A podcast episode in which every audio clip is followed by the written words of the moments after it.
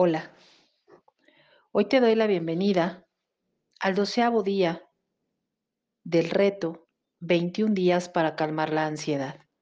Mi nombre es Erika García Rodríguez y te invito a que platiquemos sobre la irritabilidad. Vivimos en una ciudad en donde todos los días hay presiones, estrés, inseguridad, intranquilidad y donde casi siempre estamos con prisa. Esto generalmente nos roba la paz, la tranquilidad personal y nos vuelve irritables. ¿Te has fijado cómo en determinadas situaciones reaccionas de forma automática?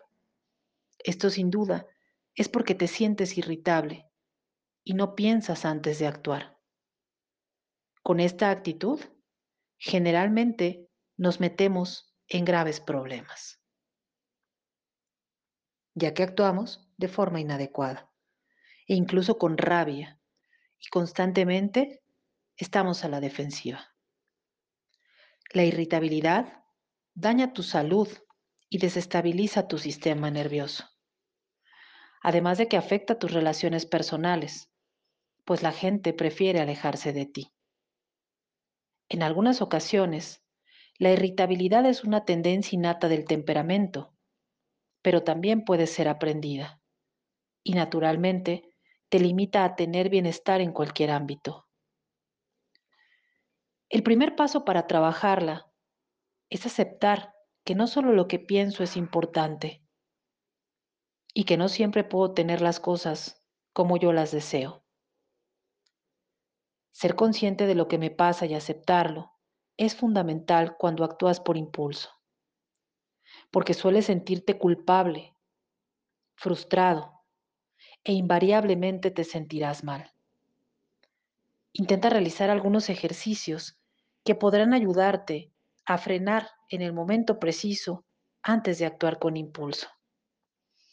Recuerda que lo importante es hacerlos un hábito. Te invito a que pruebes realizando algo de ejercicio diario.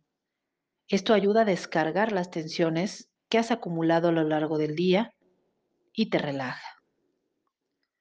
Aprende a conocerte. Cuando sientas que algo te está incomodando o no te está gustando, retírate de la persona o personas con quien te encuentras y respira profundamente antes de volver. Hazle caso a las señales de tu cuerpo. Si hay situaciones que no puedes cambiar, solo ocúpate de modificar lo que está a tu alcance y no te frustres. Deja de mirar solo lo negativo de una situación y céntrate siempre en lo positivo. Detente antes de hablar, pero sobre todo, nunca guardes rencor.